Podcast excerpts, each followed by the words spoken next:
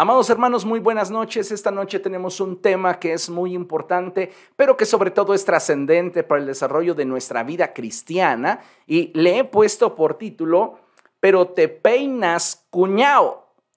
Repítalo conmigo, pero te peinas cuñao. Yo no sé si usted recuerde que hace algunos ayeres el que era el Instituto Federal Electoral comenzó a promover el que se obtuvieran las credenciales de lector con fotografía. Hace muchos años en el México antiguo, las credenciales para votar no tenían fotografía. Y cuando el gobierno determina que esas credenciales tengan fotografía, entonces comenzó a sacar spots en televisión en el cual decían, pues ya me voy a preparar para tener mi nueva credencial para votar. Y siempre había una frase que decía al final del comercial, pero te peinas, cuñado. Y básicamente de esto es de lo que en esta noche quiero hablarte. Y por favor te voy a pedir que me acompañes a la escritura y que abramos la palabra del Señor en Proverbios capítulo 27, verso 19.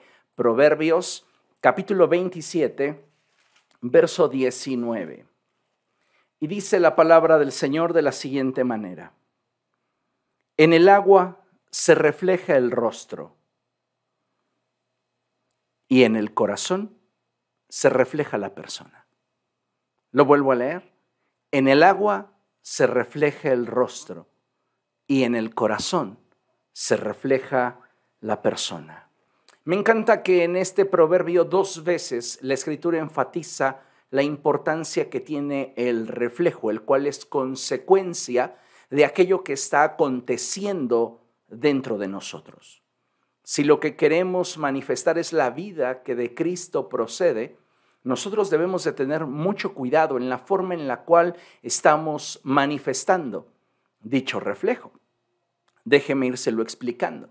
Hoy como sociedad e iglesia atravesamos por un periodo muy importante en el que considero que como hijos de Dios debemos esforzarnos por mantener un equilibrio saludable que nos permita mantener la estabilidad de nuestra vida.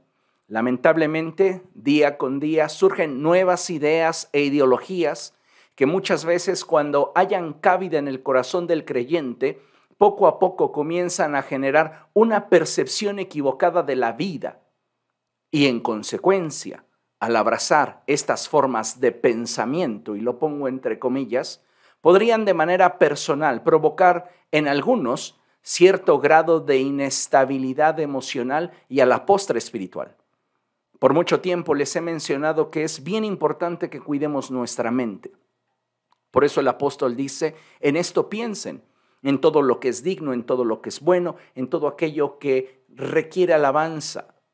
En esto entretengan sus pensamientos. El problema es que vivimos en una generación donde están surgiendo un montón de ideas e ideologías que de abrazarlas pueden de manera personal comenzar a provocar en algunos de nosotros inestabilidad emocional y a la postre inestabilidad espiritual. Por eso es bien importante que nosotros mantengamos ese sano equilibrio que nos permita avanzar y sobre todo tener estabilidad en nuestra vida, tanto en lo natural como en lo espiritual. No debemos olvidar que la Biblia nos enseña que somos seres tripartitas, tenemos un espíritu, tenemos un alma y tenemos un cuerpo. Acompáñeme a primero a los tesalonicenses, capítulo 5, verso 23, para que usted pueda corroborar esto que le estoy mencionando. En la primera epístola a los tesalonicenses, en el capítulo 5, verso 23, el apóstol Pablo dice lo siguiente, que Dios mismo, el Dios de paz, los santifique por completo y conserve todo su ser. Diga conmigo, todo mi ser. Una vez más, todo mi ser. Otra vez, todo mi ser. Todo tu ser está compuesto de un espíritu, un alma y un cuerpo. Por eso es que expresé que somos seres tripartitas. El apóstol desea que Dios nos santifique por completo y que tanto nuestro cuerpo como nuestra alma y nuestro espíritu sea santificado, pero también desea que Dios lo conserve irreprochable para la venida de nuestro Señor Jesucristo. nuestro cuerpo, nuestra alma y nuestro espíritu. Es decir, como mencionaba, ni somos solo lo que vemos, ni somos solo lo que no se ve.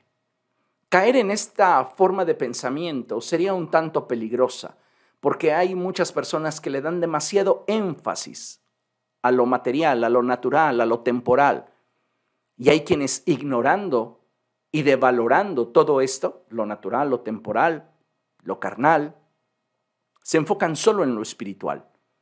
Y lo que nosotros necesitamos es equilibrio, porque equilibrio también es sinónimo de estabilidad. Así que, repito, ni somos solo lo que vemos, ni somos solo lo que no se ve. Considero que debemos aprender como pueblo del Señor a tener un equilibrio saludable que mantenga estas tres áreas de nuestra vida en armonía, a fin de procurar que la paz que a través de la palabra de Dios recibimos puede en nosotros echar raíces y en su momento dar fruto. Note algo bien interesante, si nosotros nos disponemos a mantener el equilibrio, la palabra de Dios sembrada en nosotros podrá echar raíces.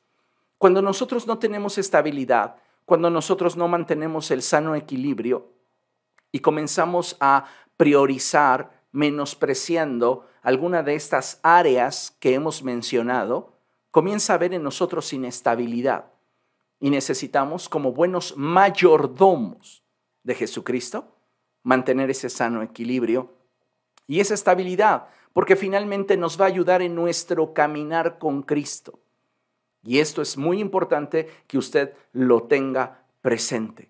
Si lo que nosotros queremos es que la palabra sembrada en nuestra vida eche raíces y dé fruto, tendremos entonces que trabajar en cada una de estas áreas, puesto que considero que son iguales de importantes. No podemos decir que el área espiritual es mucho más importante y lo más valioso que tenemos y despreciar la parte natural y temporal porque es a través de esa parte temporal y natural que nosotros podemos asirnos del espiritual. Entonces, es importante mantener un sano equilibrio para que podamos nosotros tener esa estabilidad y poder alcanzar el propósito de Dios. Si nosotros descuidamos alguna de esta área, llámese el cuerpo, el alma o el espíritu, esto tendrá efecto en nuestra vida y también efecto en aquellos con quienes nos relacionamos. Mire, considere la siguiente imagen. Si se da cuenta, le puse una etiqueta a cada una de esas fichas y hablé primeramente del cuerpo, después el alma y finalmente el espíritu, lo tenemos atrás. Si hay inestabilidad o si hay desequilibrio en nuestro cuerpo y nosotros no hacemos nada, esa inestabilidad va a generar perturbaciones en nuestras emociones. Y esto, si se sale de control, va a afectar nuestra vida espiritual. Esto es algo que a veces no consideramos ni le damos el valor porque llegamos a caer en la idea de que lo único que cuenta es lo espiritual. Pero ¿cómo quieres tener más de Dios si no tienes estabilidad en tus emociones, ni en tus pensamientos, ni en tu cuerpo? Somos seres integrales y necesitamos comprender esto a fin de que podamos profundizar en aquello que Dios desea para cada uno de nosotros. Hoy se difunde entre las personas una ideología que considero que de no comprenderla a cabalidad y entender lo que significa podríamos caer en un abismo que nos impida poder avanzar tanto en aquellas cosas que obedecen a nuestra capacidad física como aquellas que en lo posterior pudieran obedecer a nuestra capacidad emocional, afectiva y finalmente nuestra vida espiritual y relación con Dios. Sí, aunque usted no lo crea, si usted tiene alguna área inestable, alguna área de su vida, de su ser en desequilibrio, esto va a repercutir en su vida espiritual. Y vamos, esta idea, esta ideología de la que hoy te quiero hablar un poco y no pretendo establecer esta enseñanza como un mandamiento, sino más bien quisiera compartirla contigo como una opinión y al mismo tiempo como una concesión basada en mi experiencia y caminar con Cristo que considero podría ayudarnos a mejorar nuestra vida es esta ideología de debes aprender a aceptarte tal y como eres. ¿Cuántos de ustedes han escuchado esta forma de pensamiento? Es que debes aprender a aceptarte tal y como eres. Bueno, déjeme decirle que esta forma de pensamiento de entrada puede sonar impactante.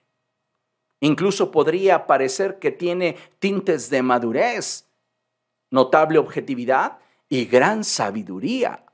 Sin embargo, abrazar esta forma de pensamiento sin tener un mayor entendimiento de la misma podría en su momento y en determinados casos provocar un sentimiento de abandono y una actitud autodestructiva que nos impediría poco a poco cumplir con el plan de Dios para cada uno de nosotros. Déjeme ir profundizando. En las escrituras encontramos expresiones como Dios nos ha puesto encima y no debajo. Él nos ha llamado para estar a la cabeza y nunca en la cola. Dios nos ha llamado para ser la sal de la tierra y la luz del mundo. Dios desea que brillemos en medio de una sociedad que vive en tinieblas. ¿Lo he escuchado? Muchas de esas expresiones están contenidas en la palabra de Dios y nos revelan el corazón de Dios para nosotros.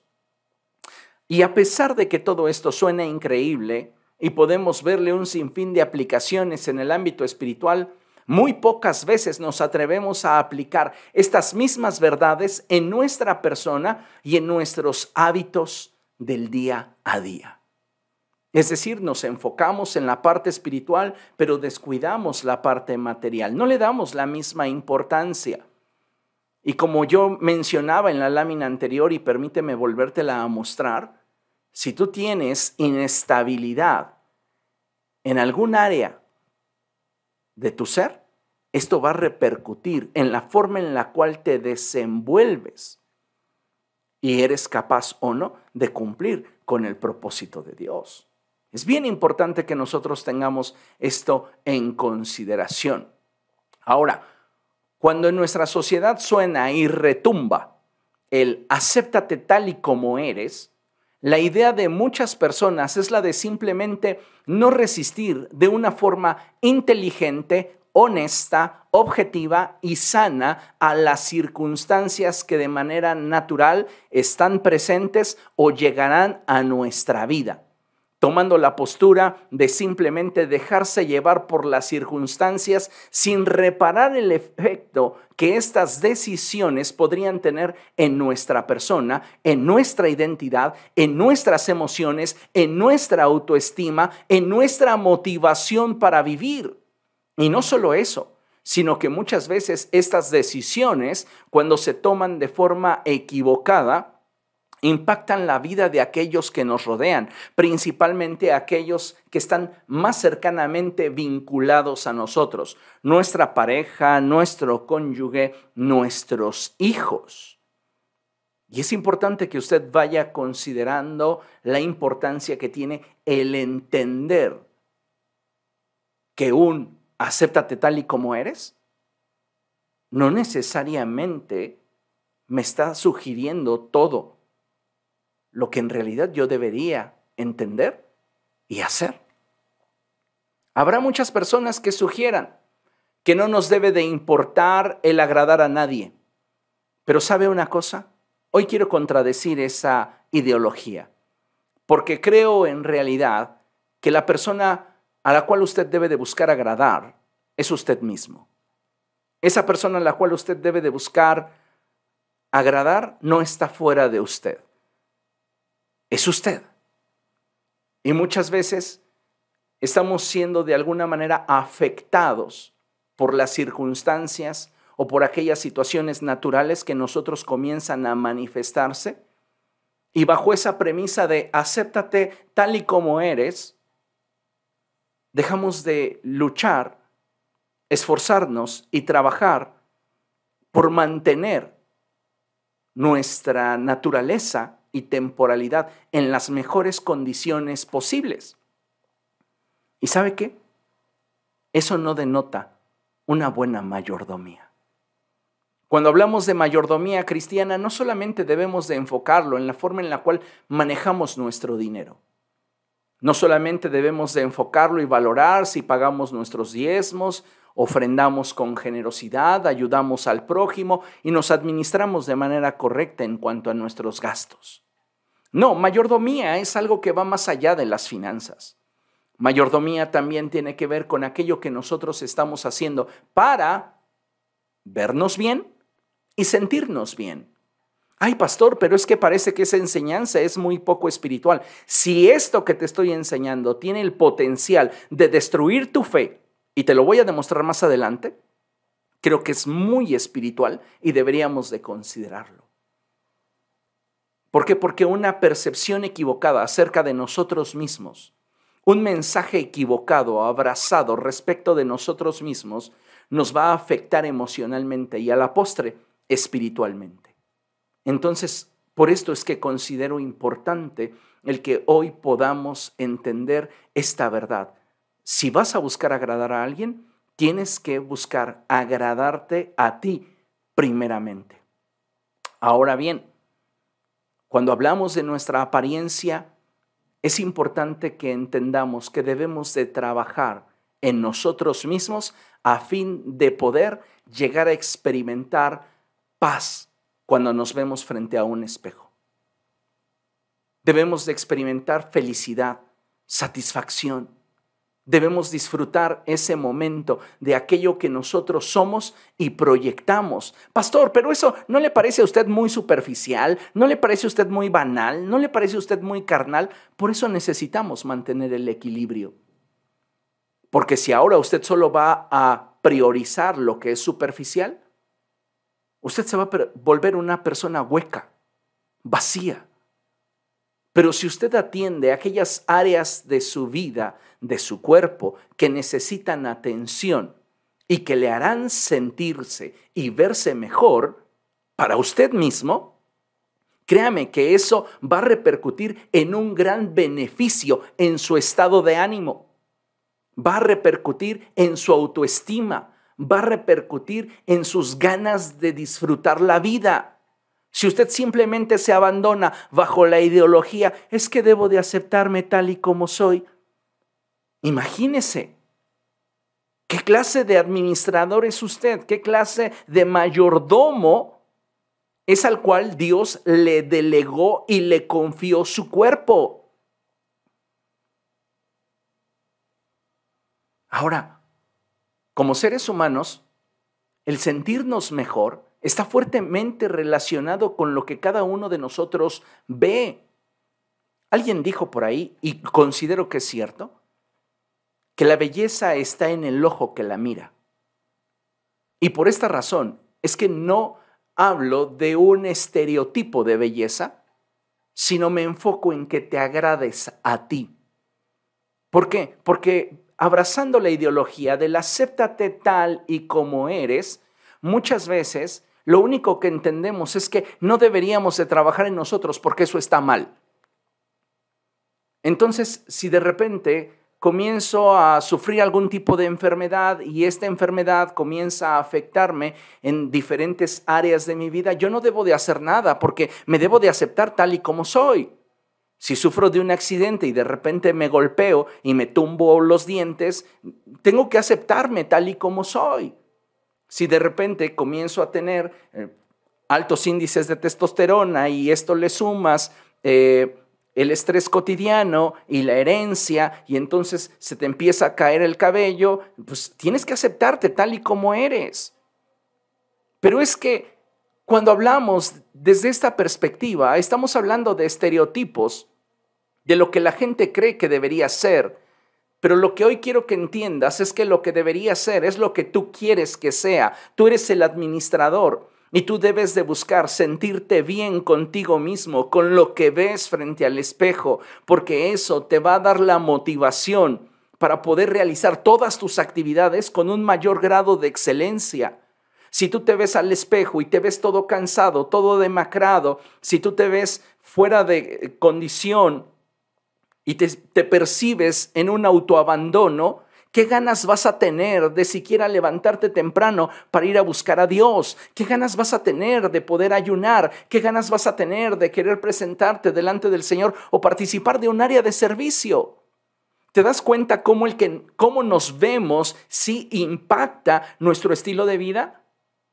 Muchos de nosotros no hemos podido trascender en nuestras áreas laborales por la imagen que proyectamos a los demás. Y la imagen que proyectamos a los demás no es otra cosa sino el resultado de aquella imagen que en lo íntimo nosotros hemos decidido abrazar. Necesitamos entender que no hablamos de un estereotipo donde digamos que el cabello tiene que ser de determinada manera, los ojos tienen que ser de determinada forma, la tez de la piel debe de ser de determinada manera. No, no estamos hablando de eso, estamos hablando de la importancia que tiene el que tú te esmeres en administrar lo que tienes, lo que Dios te ha dado, de la mejor manera para que tú te sientas bien contigo mismo. Y si tú te sientes bien contigo mismo, va a mejorar tu autoestima. Va a mejorar la manera incluso en la que te relaciones con las demás personas. Hoy vemos tantas personas aventando su frustración, escupiéndola sobre otros proyectándose en la vida de los demás. ¿Por qué? Porque tienen frustraciones no resueltas y no se atreven a resolverlas. Uno, por cobardía y dos, porque simplemente han decidido abandonarse a las circunstancias. No puedo generalizar las cosas. Y también lo que para ti podría ser un descuido, para otra persona puede ser algo que le guste. Un ejemplo, hay personas que tienden a ser muy canosas en su cabello y tú podrías sugerirle a esa persona, ¿sabes qué? Deberías de teñirte el cabello. Mal hecho, tú no tienes la capacidad para andarle sugiriendo a nadie lo, que debería de hacer. Deja que esa persona pueda autopercibirse y si a esa persona le gustan sus canas, las valora, va a proyectar una excelente personalidad. ¿Por qué? Porque no se va a abandonar, se va a hacer un buen corte de cabello, va a hacer que sus canas luzcan, va a tener la actitud de poderse proyectar ante el círculo en el cual se desenvuelve como una persona segura que está trabajando en sí misma. Se está aceptando a sí misma, lo mismo que aquella persona que dice, a mí las canas no me gustan, me hacen sentirme mal, me deprimo. Entonces esa persona recurre a entintarse el cabello. Y yo no soy nadie para condenar a quien decide entintarse el cabello. Si eso a esa persona le hace sentirse bien y le gusta lo que ve frente al espejo, eso la va a mantener motivada, tanto a un hombre como a una mujer. Porque muchas veces pensamos que esta clase de enseñanzas solamente se deben de enfocar en las mujeres y no, no es así.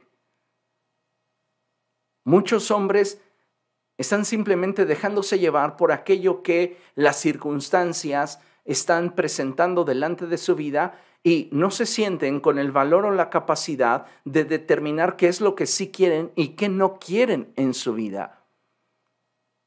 Y creo que es válido que trabajemos y nos esforcemos por aquello que queremos proyectar para nosotros mismos. Esto es bien importante, porque si tú estás buscando agradar a terceros, créeme, nunca les vas a dar gusto. Entonces tienes que enfocarte en esta área que a ti solamente pertenece. Dice el apóstol Pablo, deseo que Dios pueda conservar irreprensible su cuerpo, su alma y su espíritu. Que Dios lo santifique por completo. Sí, Dios está haciendo su parte, pero ¿qué hay de aquello que Él nos ha confiado a nosotros? Por ejemplo, ¿qué tan buenos administradores somos cuando le estamos entregando al Señor un cuerpo enfermo? y enfermó por nuestra negligencia, porque no supimos cuidarnos. Le estamos entregando al Señor un estado anímico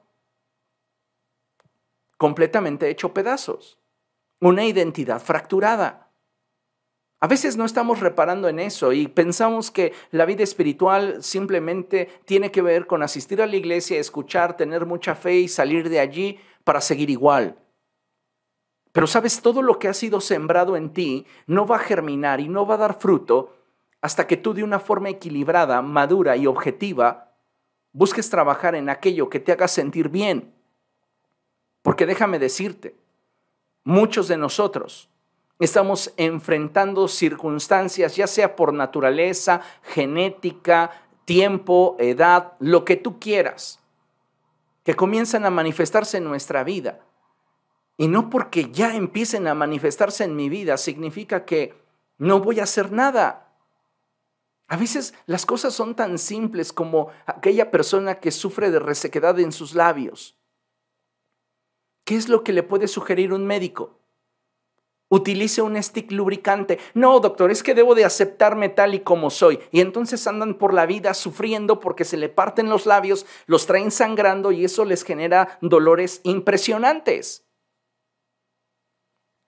Ejemplos tan absurdos tal vez. Un desodorante. No es que yo debo de aceptarme tal y como soy.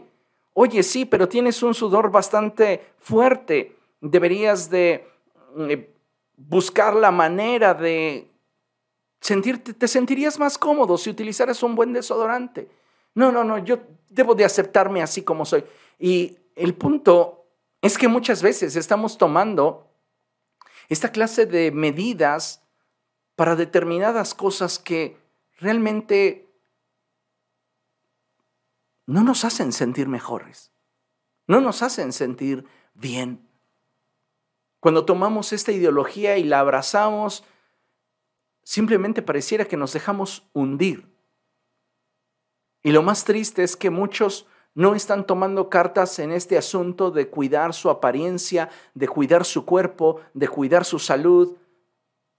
Y el tomar esa ideología de simplemente acéptate tal y como eres, pues pareciera que de repente nos empuja a la autocompasión o en algunos casos permítame la expresión y entiéndala, para ejercer algún tipo de violencia pasiva contra nosotros mismos.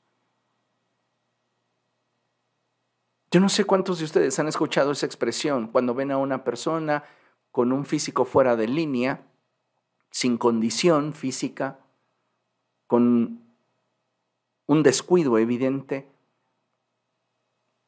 a alguien expresar y decir, esa persona se está matando. ¿Sabes por qué hay personas que bajo el argumento acéptate tal y como eres, no, no se cuidan?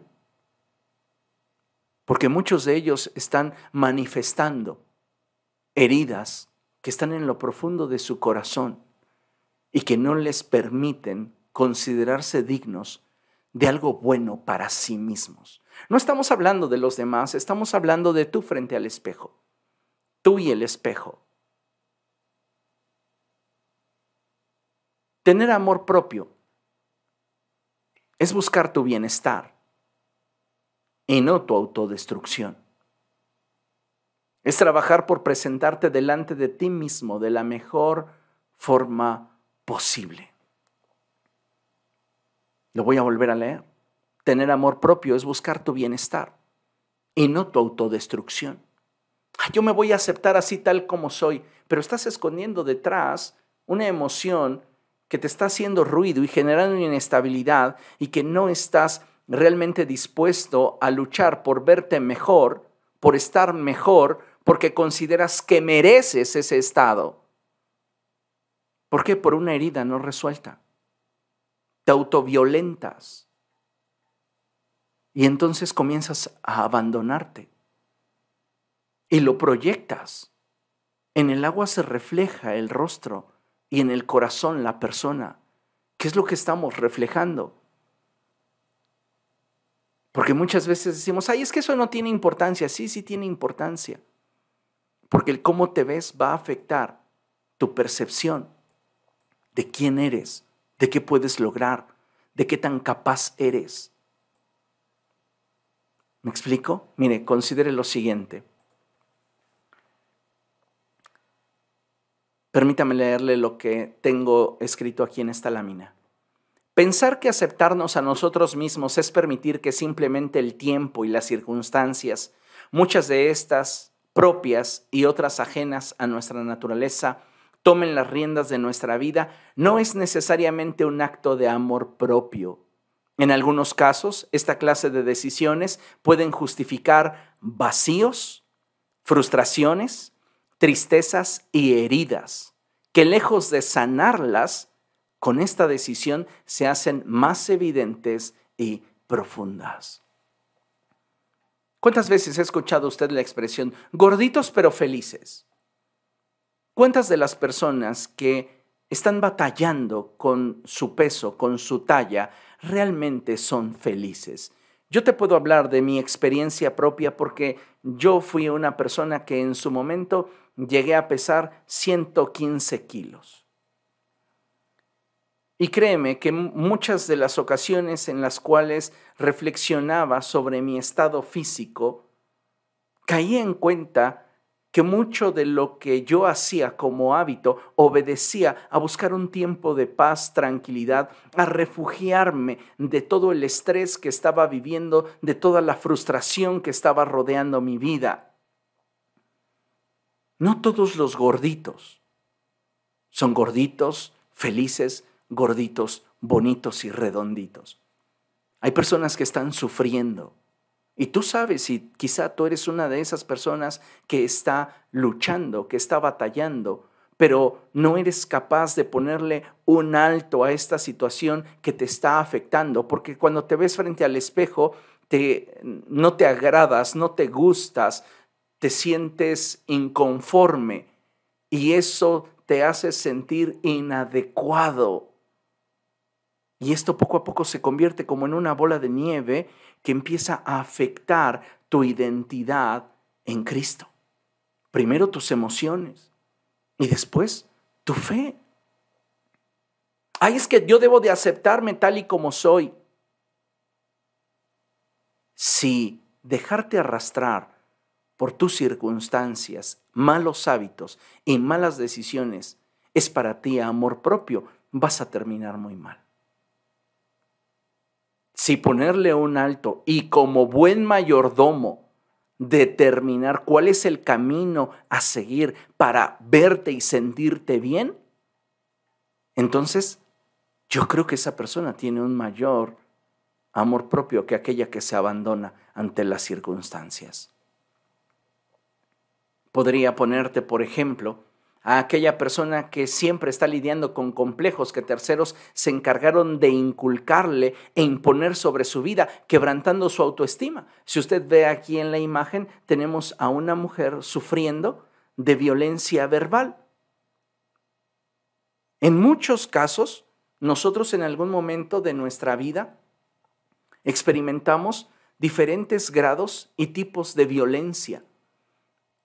Y cuando éstas se dan en la etapa inicial de nuestro desarrollo humano, hablando antes de los 8, 12 años en esta etapa, estas situaciones tienen un peso muy importante en nosotros. Y muchas personas están batallando con complejos que terceros impusieron. Háblale al sotaco, háblale al, al ojón, háblale al prieto, el negro, el chango. Y hablamos de etiquetas que por mucho tiempo hirieron el corazón de ese niño, que hoy ya es un hombre o ya es una mujer, y que quedaron muy arraigadas muchas veces en nuestro subconsciente y que nos impiden, ahora que los años, la vida, las circunstancias, las enfermedades, las situaciones diversas nos comienzan a afectar, poder luchar por no dejarnos arrastrar. Hay personas que dicen, ¿para qué me arreglo? ¿Para qué me baño? ¿Para qué me lavo los dientes? ¿Para qué me Busco verme presentable si nadie lo nota, si a nadie le importa, si en realidad soy una persona fea. Y permítame la expresión, pero muchos están expresando esto en lo íntimo de su corazón. Se ven a sí mismos asquerosos. Y se violentan porque se han abandonado bajo la ideología del debo aceptarme tal y como soy. Pero ¿qué hay dentro de esto? ¿Cuál es el fruto de esa ideología que abrazaron? Frustración, enojo, tristeza, dolor. No estoy en contra de que tú puedas aceptar aquellas huellas que el paso del tiempo va dejando en tu cuerpo siempre que éstas te hagan sentirte bien, siempre que éstas te hagan sentirte con dignidad, siempre que éstas puedan proyectar aquello que tú deseas proyectar. No todos vamos a buscar tener un cuerpo atlético, no todos podemos, por más que nos esforcemos, incrementar nuestra estatura en un codo, no podemos ninguno de nosotros cambiar el color de nuestros ojos. Pero si hay cosas en nosotros que podemos administrar de una mejor manera, que podemos mejorar, ¿por qué habríamos de juzgarlo? ¿Por qué habríamos de negárnoslo? Hay personas que son bajitas de estatura y que se sienten acomplejadas. Yo no vería en ningún momento como pecado el que esa persona utilizara zapatillas o zapato de tacón alto. Si eso la hace sentirse mejor, creo que vale la pena Invertir en mi autoestima es algo en lo cual creo que vale la pena trabajar. Es algo que creo yo de manera personal vale la pena invertir.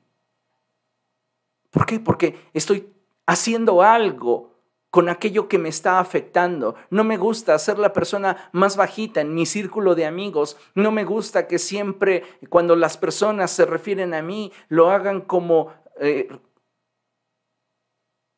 minimizando mi valor por causa de mi talla. Y si ponerme unos zapatos altos me hace sentir mejor, porque tal vez no cambie la percepción que los demás tengan de ti. Tal vez haya quienes incluso te puedan criticar porque estás utilizando zapatos de plataforma. Eso es algo que a ti no te debe de importar ni te debe de afectar. Estamos trabajando en nosotros mismos porque no queremos que nuestro dominó se venga abajo porque tenemos inestabilidad en áreas que tienen que ver con aquello que sí puedo controlar, en aquello que sí puedo cambiar.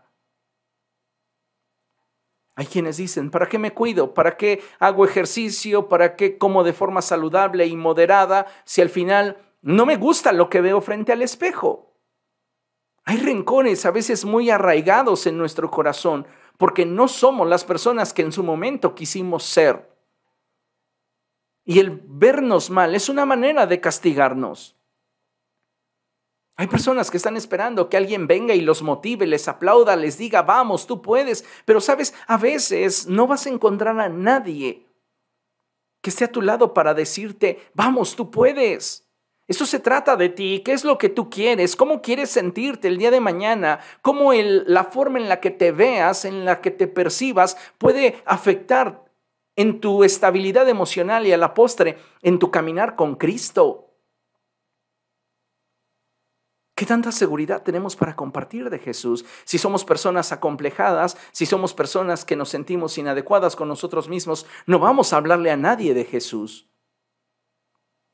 Porque no nos sentiremos adecuados para hacerlo.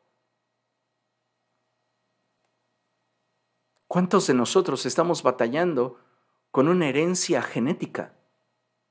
Yo le pongo mi ejemplo personal. Yo soy una persona que genéticamente está predispuesta al sobrepeso.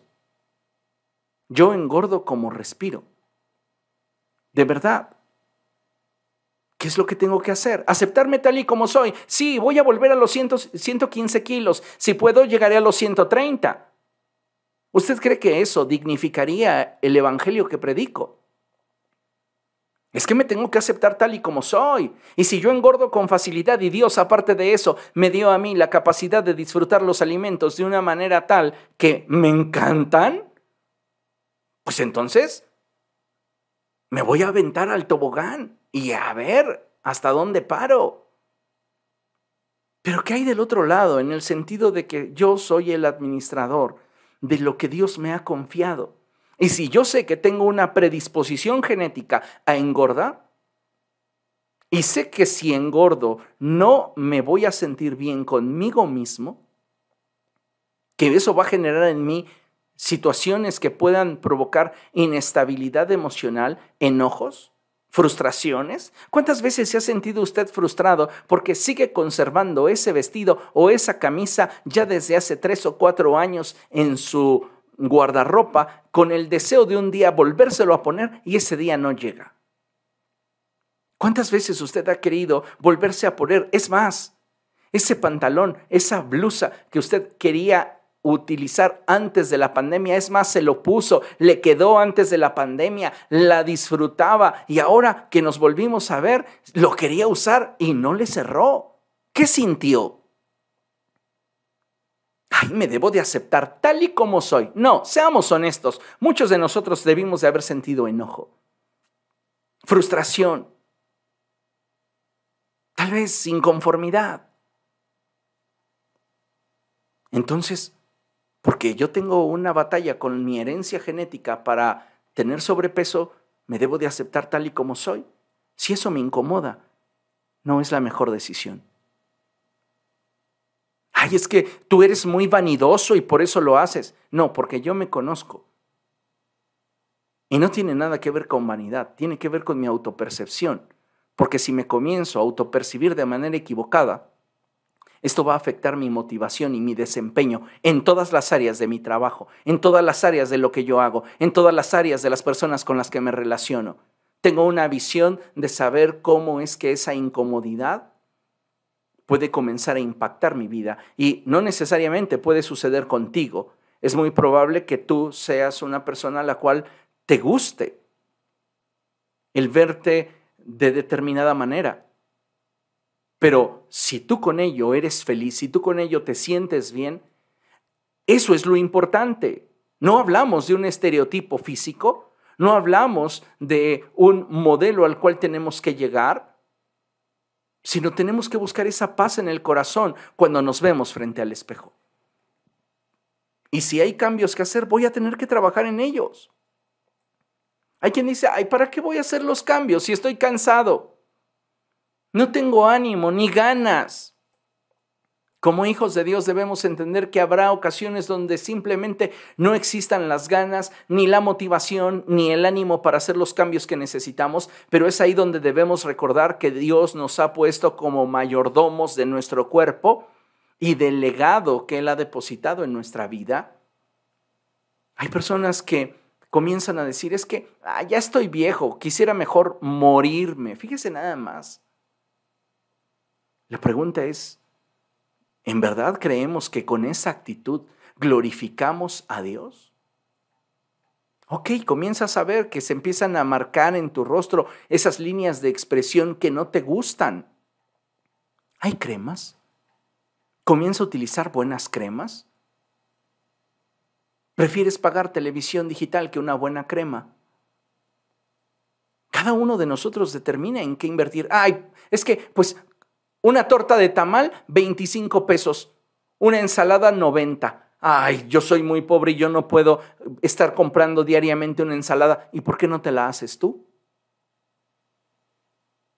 Porque sí, ir y comprar una ensalada puede salirte incluso arriba de 200 pesos.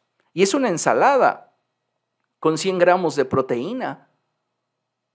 Pero si te la haces tú y te levantas más temprano y procuras establecer horarios para tu alimentación, entonces tu única opción no es la torta de tamal. Te estás quejando de los triglicéridos, te estás quejando del colesterol, pero al final de cuentas dices, es que me estoy aceptando tal y como soy. No, yo pienso, y es mi punto de vista, y posiblemente puede ser que esté muy equivocado, pero yo pienso que esos casos donde simplemente nos justificamos con una ideología para abandonarnos, tiene de contexto o de trasfondo una situación no resuelta en nuestro corazón y que nos valemos de esa situación para violentarnos y para castigarnos porque creemos que eso es lo que merecemos. ¿Qué glorificará más a Dios? ¿Que nos abandonemos? ¿Y que nos entreguemos a un estado en el cual al autopercibirnos no nos agradamos y nos genera incomodidad malestar o ser un buen administrador y trabajar en aquello que necesito mejorar. necesitamos darnos cuenta de que el tener una vida que realmente a Dios glorifique está en nuestras manos. Y a veces el, problema que estamos lidiando en lo espiritual no puede desatorarse, no puede avanzar, porque no estamos trabajando en aquello que nuestro cuerpo nos lo impide. Muchas personas hoy día tienen esta actitud. Vea, y dice la imagen, cuando pierdes la expectativa de la vida y decides descuidarte físicamente, tu decisión y actitud comenzará a impactar todas las áreas de tu vida y relaciones. Esto es cierto. Y ahí vemos a personas diciendo, puedo sentir cómo me pudro. Y tienen apenas 30 años. O sea, estamos hablando de una cuestión de actitud, ni siquiera de edad. ¿O usted piensa que una persona que tiene 70, 75, 80 años ya debería de aceptarse tal y como es? Y si esa persona de repente comienza a tener problemas bucales, ya no debería de arreglárselos. Si tiene un problema de rodillas, ya no debería de atenderlo. Si tiene una necesidad de verse bien, ya no debería de procurarlo. ¿Qué piensa usted? Porque hay personas que tienen esta actitud. Y sabe una cosa, ninguno de nosotros tiene la vida segura. Tanto el joven puede el día de mañana no estar como el adulto. Puede permanecer hasta que Cristo quiera. Pero ¿cuál es la actitud con la cual estamos solventando, resolviendo esas áreas de nuestra vida que necesitan atención? Es triste cuando nosotros no estamos teniendo la actitud correcta hacia nosotros mismos. ¿Y sabe por qué? Porque nuestra actitud es el resultado de lo que nosotros pensamos y sentimos cuando nos miramos. ¿Cuál es la actitud hacia tu persona? ¿Estás procurándote? ¿O no te importa en realidad cómo estás administrando ese cuerpo que Dios te dio? necesitamos hoy darnos cuenta qué es lo que estamos haciendo y cómo lo estamos haciendo. Mira, chécate nada más esta cita y ve la diferencia. Proverbios capítulo 15, verso 30 dice, una mirada radiante alegra el corazón y las buenas noticias renuevan las fuerzas. Si estuviéramos en una escuela, por ejemplo, y dijeran, va a haber trabajo en equipo, ¿A qué clase de persona a usted le gustaría unirse? ¿O a qué persona le gustaría integrar en su equipo de estas personas que vemos aquí en las imágenes? Es muy probable que la gran mayoría de ustedes haya elegido a la persona que está con una actitud alegre, maquillada, arreglada, que aquella persona que se ve como ensimismada, pensativa, reflexiva, y quizá hasta experimentando un proceso de depresión en su vida. Una mirada radiante alegra el corazón. Y esto es muy interesante porque todos conocemos la frase, todos hemos escuchado esa frase que dice, los ojos son la ventana del alma, y todos sabemos que lo que dice es muy real. Una ventana, déjame decirte que es un medio a través del cual podemos mirar hacia afuera. Y muchas veces ignoramos que también se puede mirar de afuera hacia adentro. Lo que trato de comunicar es que como hijos de Dios necesitamos trabajar en nosotros, de tal manera que podamos proteger nuestras emociones y pensamientos, brindándole la estabilidad que necesitan de una forma muy sencilla y a veces ignorada, y es a través de cuidar y trabajar por brindarle a nuestra apariencia física la mejor presentación posible. No te estoy diciendo que vamos a caer en las obsesiones banales. No es que el pastor dijo que para que yo me viera bien, debo de comenzar a vestirme de Gucci. Debo de utilizar solo ropa de diseñador, porque es la única que le asienta bien a mi cuerpo. Tal vez no tienes la capacidad económica para comprarte ropa de diseñador, pero ¿qué te parece con el simple hecho de que esté limpia y planchada? Que puedas combinar bien tu ropa. Eso te haría sentirte bien. Tal vez no puedas ir a una estética en Nueva York para que allí te corten el cabello, pero ¿qué te parece? Buscar el mejor lugar a tu alcance para que puedan hacerte un buen corte de cabello y si tú así lo deseas, puedan hacerte el retoque o la imagen que a ti te gustaría tener. ¿Consideras eso pecaminoso? ¿Consideras eso carnal? Te aseguro que muchas veces al administrar de esta forma sobre lo que tienes, te vas a sentir tan bien contigo mismo, vas a mejorar en tu autoestima y en tus ganas de hacer las cosas, porque te sientes bien, que eso va a repercutir en tu estado emocional y en tu estabilidad espiritual. Esto es más espiritual de lo que pudiéramos creer. ¿Por qué? Porque al trabajar en mi apariencia estoy protegiendo mis emociones y mis pensamientos a través de lo que estoy viendo. No es lo mismo que tú te presentes frente al espejo en un estado de abandono, abrazando una ideología que ni siquiera te convence, que ni siquiera te hace sentir bien, que ni siquiera disfrutas, pero que te has resignado a vivir porque consideras que eso es tener amor propio, cuando en realidad no te sientes feliz. Que atreverte a dar el paso de administrar mejor aquello que Dios ha puesto en tus manos y cuidarte y comenzar a buscar verte mejor. No lo estás haciendo por agradar a nadie más, lo estás haciendo por sentirte bien contigo mismo. Y esto creo que es importante porque no hablamos de una obsesión banal, no hablamos de una actitud egocéntrica y egoísta, sino estoy tratando de enfatizar que busques la paz y el sentirte contento con lo que ves cuando te ves. Porque eso te va a ayudar a mejorar tu autoestima. Y sabes, esa actitud de cuidar de nosotros nos ayudaría a mejorar cada aspecto de nuestra vida y no debería de estar limitada o relacionada solo con ocasiones importantes. ¿Cuántos de ustedes solamente quieren ir al salón de belleza o a la estética o quieren acudir con el dentista o quieren ir con el médico para que les ayude a estar en óptimas condiciones cuando se acerca una boda, cuando se acerca una graduación, cuando se acerca un momento importante. ¿Y qué? ¿No te has dado cuenta que más que los eventos, tú eres el importante? ¿Tú eres el que vales? Ay, no, ahora para la boda de fulanito, para la boda de menganito, ahí sí me voy a arreglar las uñas.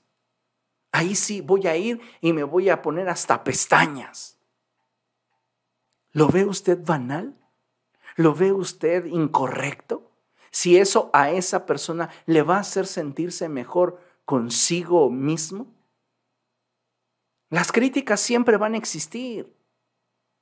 Las críticas estarán a la orden del día, pero no debería de importarnos realmente lo que la gente frustrada, cobarde, es capaz de decir, sino cómo nos sentimos, cómo nos percibimos a nosotros mismos. Porque finalmente deberíamos de cuidar de nosotros mismos siempre y no solo en ocasiones especiales. ¿Por qué? Porque la forma en la cual te vas a ver va a determinar el cómo te vas a sentir. Yo, yo le cuento algo muy personal, muy propio. Como ustedes saben, pues yo por genética comencé a perder el cabello. Y cuando me presentaba a predicar, le, le, puedo asegurar que la misma unción que tenía ya la tenía ahora, pero la diferencia radicaba en el hecho de que a mí me afectaba al ver las grabaciones, cómo las luces del escenario hacían que mis pocos cabellos que tenía se esfumaran. Y si en algo siempre he sufrido, yo creo que me le caí muchas veces a mi mamá cuando era bebé, o mi hermano mayor, eh, el, el, siguiente de mí, me azotaba mucho contra el suelo, porque todo mi cráneo, a mi parecer, está completamente deforme. No me gusta mi cráneo, está lleno de bolas, de chipotes, de hoyos. Así que pensar en raparme para mí no era una opción, porque dije, no, o sea, eh, voy a parecer una criatura extraña con orejas. Entonces, vuelvo al punto, abriéndote un poco eh, la, la, tienda, la puerta de mi tienda, de mi carpa, y verme en los videos donde las luces del escenario me daban en la, en la cara, en la cabeza y desvanecían todo mi cabello, me hacía sentirme inadecuado, me sentía ah, no inseguro, pero no me gustaba lo que veía. Entonces, muchas veces yo oré y le dije al Señor, Señor Jesús, si a ti no te hubiera gustado ser calvo, ¿por qué me lo diste a mí? ¿Y por qué a mí, el único de todos mis hermanos? Le hubieras dado la calvicie a fulano, a sutano, mira, tan feos, pero a mí ¿Cómo me dice a mí la calvicie? Si a ti no te hubiera gustado, Señor Jesús, ser calvo, ¿por qué? ¿Por qué a mí? Y sabes, muchas veces luchaba con esta situación porque finalmente, al ser un predicador, un comunicador y estar expuesto a las cámaras, a la gente, al auditorio, me importaba mi imagen, porque lo que yo represento para mí es digno. Dicen por allí que pastor sin panza no es de confianza. Y pues lamento para muchas personas romper el estereotipo de lo que consideran que es un pastor en el cual se puede confiar. Pero para mí es valioso la forma en la cual me veo porque sé lo que represento. Y entonces esto me llevó a mí a tomar la decisión de hacerme este procedimiento de una prótesis capilar. Hubieron personas que cuando me vieron con la prótesis capilar comenzaron a burlarse, hubieron personas que comenzaron a criticarme, otros, ya sabes, siempre hay la persona que quiere darte consejos de cómo mejorar tu apariencia, pero no lo hacen con ellos mismos. Llegaron y me dijeron, ¿y por qué no te hiciste un implante capilar? Tendrías tu propio cabello. Ay, gracias por informarme. Créeme que por más de cinco años estuve tratando en muchas clínicas, en muchos métodos, probé muchísimos caminos y ninguno de ellos me funcionó, pero te agradezco el consejo, solamente como para tu información, pues hacerme un implante capilar me saldría arriba de 80 mil pesos y no cuento con 80 mil pesos. Ah, bueno, yo te sugería. O sea, la decisión que tomé, no la tomé ni por agradar a terceros, ni por tratar de que a través de la imagen yo fuera una persona diferente. Lo hice porque lo que quería que vieran mis ojos me gustara más al verme en el video, al verme en la cámara, que lo que hasta ese momento veía, que no me gustaba. Consulté con personas muy cercanas a mí. ¿Cómo ves? Ando con esta idea en la cabeza. Y muchas de esas personas me dijeron, pues anímate, total, si no te gusta, pues te lo quitas, ¿y qué? O sea, y, y vamos, lo que a mí ha representado ese paso que di a mí me hace sentir bien porque, pues, me siento contento. Y sí, no, no, es, no es mi cabello, ¿no? O sea, pero pues como si lo fuera, o sea, aunque me lo pudiera jalar, no me lo puedo arrancar porque llevo la prótesis bien sujetada, pero pues hay días en los cuales simplemente también no quiero traerla y ando aquí en, su casa, en mi casa, que es su casa, sin ella, y mis niños ya saben, te ves muy diferente. Pues sí, me veo como 10 años más grande, me veo con la edad que, que realmente tengo. Pero finalmente creo que lo que deberíamos hacer y por lo que deberíamos esforzarnos es por administrar lo que tenemos para salvaguardar nuestras emociones y mantener nuestra motivación que nos permita seguir desarrollando lo que hacemos con la mejor actitud. Si yo simplemente hubiera dicho, no, pues es que debo de aceptarme tal y como soy, no me gusta y aborrezco verme así, pero pues así soy, así me quiso Dios y así la genética. O sea, creo que yo habría sido irresponsable por no cuidar de mí. Es como aquella persona que de repente le dicen, ¿sabe qué? Usted tiene tal enfermedad y debe de comenzarse a cuidar y no, pues es que si esto me sucedió es porque ya estaba predispuesto y así Dios quiere, me voy a dejar morir.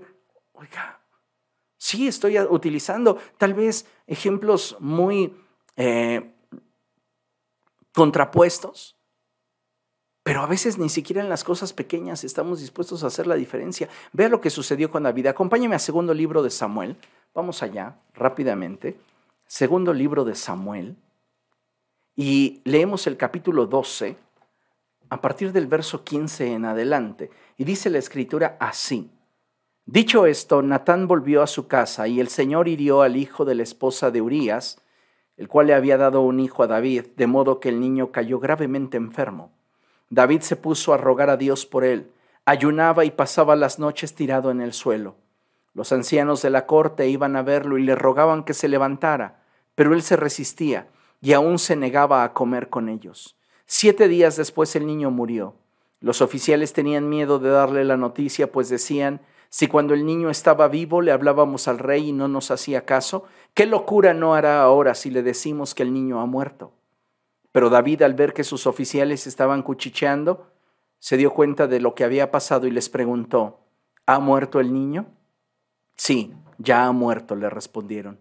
Entonces David se levantó del suelo y enseguida se bañó y se perfumó. Luego se vistió y fue a la casa del Señor para adorar. Después regresó al palacio, pidió que le sirvieran alimento y comió. ¿Por qué David está teniendo esta actitud? Porque David no quiere que la emoción que está lastimando su corazón tenga un peso mayor por lo que él va a ver frente al espejo. El mismo Señor Jesucristo dijo, cuando ayunes, lava tu rostro, que tu ayuno sea algo entre Dios y tú. Créeme, lo que tú ves, lo que tú proyectas frente al espejo, la forma en la cual estás trabajando por verte mejor, traerá resultados, pero si te abandonas, también provocará consecuencias. Podemos optar por trabajar por nuestra apariencia, ropa limpia, uso de desodorante, peinarnos, asearnos los dientes. Imagínese usted que quiere tener consejería conmigo y dice, es que quiero tener consejería con el pastor, pero mira, estoy como a dos metros de él y le huele la boca horrible, no, no lo soporto. Nada más te dice el pastor, aleluya. Y no, no, no, se siente como el, el averno en la cara. Oiga, pues sería complicado, ¿no? Pero muchos de nosotros no estamos considerando que todo habla de nosotros. En el agua se refleja el rostro y el corazón en la persona. Lo que hay dentro de nuestros corazones se refleja en la forma en la cual estamos administrando nuestro cuerpo y en el impacto que éste tiene en nuestras emociones y en nuestra estabilidad espiritual. Estos principios aplican tanto a hombres como a mujeres y considero que llevarlos a cabo en un sano equilibrio puede ayudarnos a mejorar áreas de nuestra vida de las que ni siquiera a veces tenemos conciencia y considero importante que así sea. Mire, dice, vamos a revisar la escritura en dos pasajes, pero antes vamos a leer lo que tengo proyectado aquí en la pantalla. Y dice, Hablar de la importancia que tiene la forma en la cual nos presentamos a nosotros mismos no debería de perder relevancia cuando hablamos de temas de trascendencia espiritual, ya que como hemos venido observando, es probable que al ser buenos mayordomos y administradores de lo que Dios nos ha dado, podamos mejorar en nuestras actitudes y ánimo, impactando nuestra mente y corazón. Si cuidamos aspectos simples que nos hagan sentir mejor y no simplemente nos justificamos dejándonos al abandono y que la naturaleza siga su ritmo, total, ya aprendí a aceptarme tal y como soy. Oiga, yo creo que vivir la vida de esa manera es una forma equivocada de administrarla. Es respetable la decisión que usted tome, pero considero que si abrazar una ideología que me hace sentir inadecuado, que me hace sentir insatisfecho, que me hace sentir eh, una persona no plena, no contenta con lo que tengo, mm, no debería yo de seguir por ese camino. Ahora vamos a ver qué es lo que dice la escritura y vamos a tomar textos que se utilizaron anteriormente, hace bastante tiempo en la iglesia, para prohibir en algunas iglesias que las mujeres se maquillaran, que las mujeres usaran aretes, que las mujeres utilizaran ropa eh, de buena calidad. Y por eso mucha gente no quería eh, involucrarse con el Evangelio, porque decía, es que el Evangelio es para los pobres, el Evangelio es para la gente ignorante. Y vamos a leer esos pasajes que se tergiversaron y se interpretaron de manera equivocada. Primera a Timoteo, primera de Timoteo, capítulo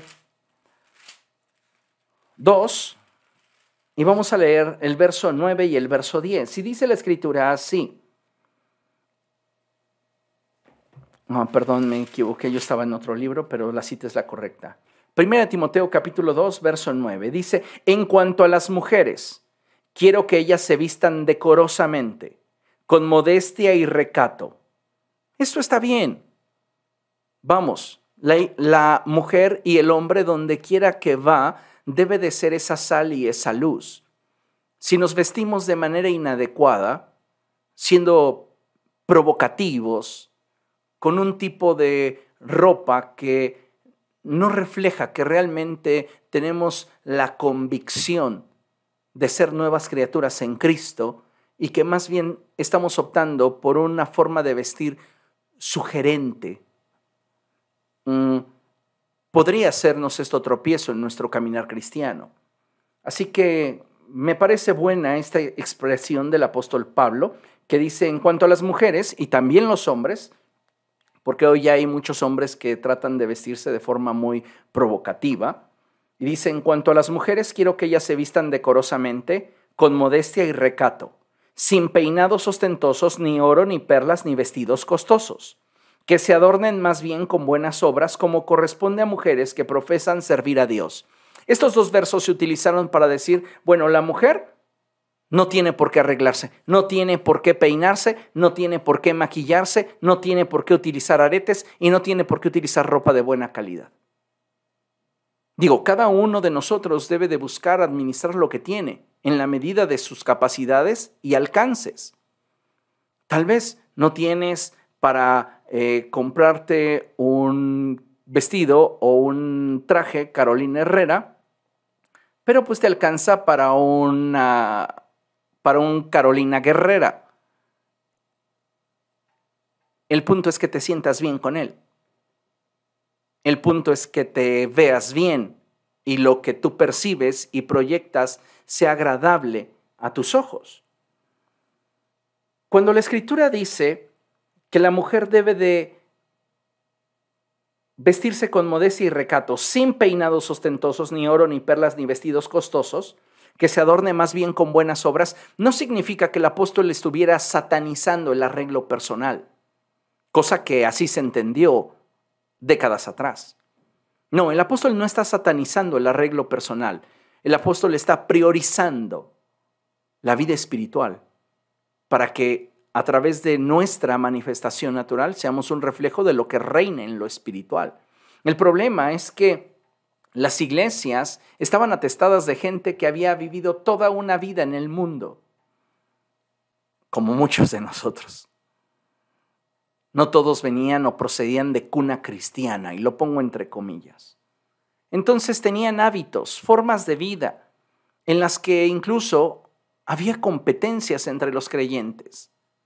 por cómo vestían, por lo que llevaban a la iglesia, y había creyentes que eran muy pobres y que se sentían mal e inadecuados, entonces dejaban de ir a la iglesia porque, pues si es que esa iglesia es de los ricos.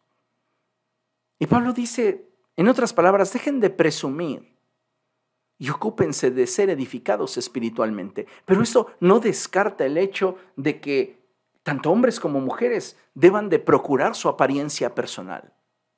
La siguiente cita, primera de Pedro, capítulo 3, capítulo 3, sí, versos del 1 al 4, dice la escritura así, Asimismo, esposas, sométanse a sus esposos, de modo que si alguno de ellos no cree en la palabra, puedan ser ganados más por el comportamiento de ustedes que por sus palabras, al observar su conducta íntegra y respetuosa pues es que había muchas mujeres que se ponían al tú por tú. Vulgarmente o coloquialmente se dice que se le subían a las barbas a su esposo, se le ponían al tú por tú, no respetaban su autoridad.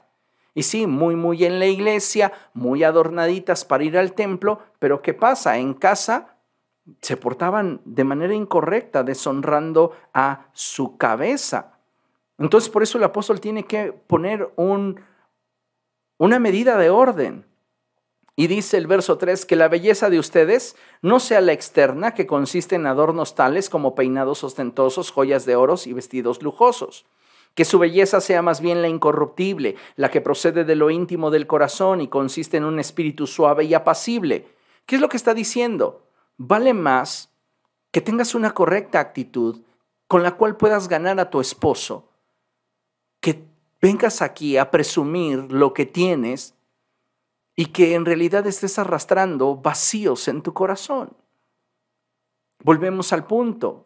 En el agua se refleja el rostro y en el corazón la persona. No está condenando el apóstol Pedro el que puedan peinarse, el que puedan arreglarse, pero está dándole sentido al orden de prioridades. Ahora, si nosotros solamente Estamos priorizando la vida espiritual, pero como mencioné al principio y a lo largo de esta enseñanza, no estamos ocupándonos de aquello que vemos, es complicado. Dios no va a hacer por ti aquello para lo cual ya te dio a ti autoridad para hacer. En Éxodo capítulo 14, verso 15 y 16, Dios le dice a Moisés, ¿por qué clamas a mí? Tú, vamos, con la autoridad que te he dado, divide las aguas. Dios no hará por ti aquello para lo cual ya te dio a ti autoridad para hacer. Y tú puedes pasártela orando y diciéndole, Señor, que la lechuga me sepa a taquitos y el agua a Coca-Cola y no va a suceder. Tienes como buen administrador que tomar el control de tus pensamientos y de tus decisiones si lo que tú quieres es proyectar algo mejor. Acompáñeme a Tito capítulo 1, epístola del apóstol Pablo a Tito, capítulo 1, verso 15, y dice la escritura así, para los puros todo es puro, pero para los corruptos e incrédulos no hay nada puro. Al contrario, tienen corrompidas la mente y la conciencia. Si tú estás trabajando en tu apariencia y lo haces con una limpia conciencia, no permitas que nadie venga a condenarte.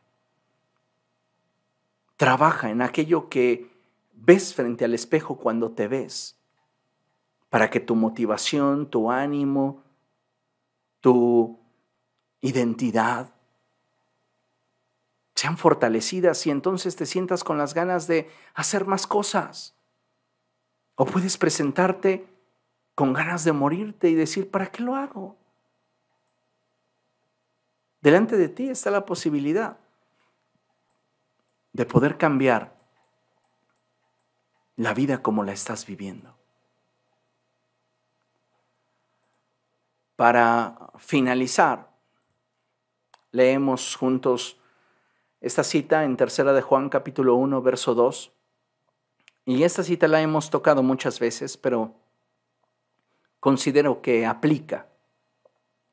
Y dice la palabra del Señor, querido hermano, oro para que te vaya bien en todos tus asuntos y goces de buena salud, así como prosperas espiritualmente. Vuelve aquí el apóstol Juan a establecer ese equilibrio. Jamás el apóstol está diciendo, deseo que prosperes espiritualmente aunque en lo demás te vaya mal.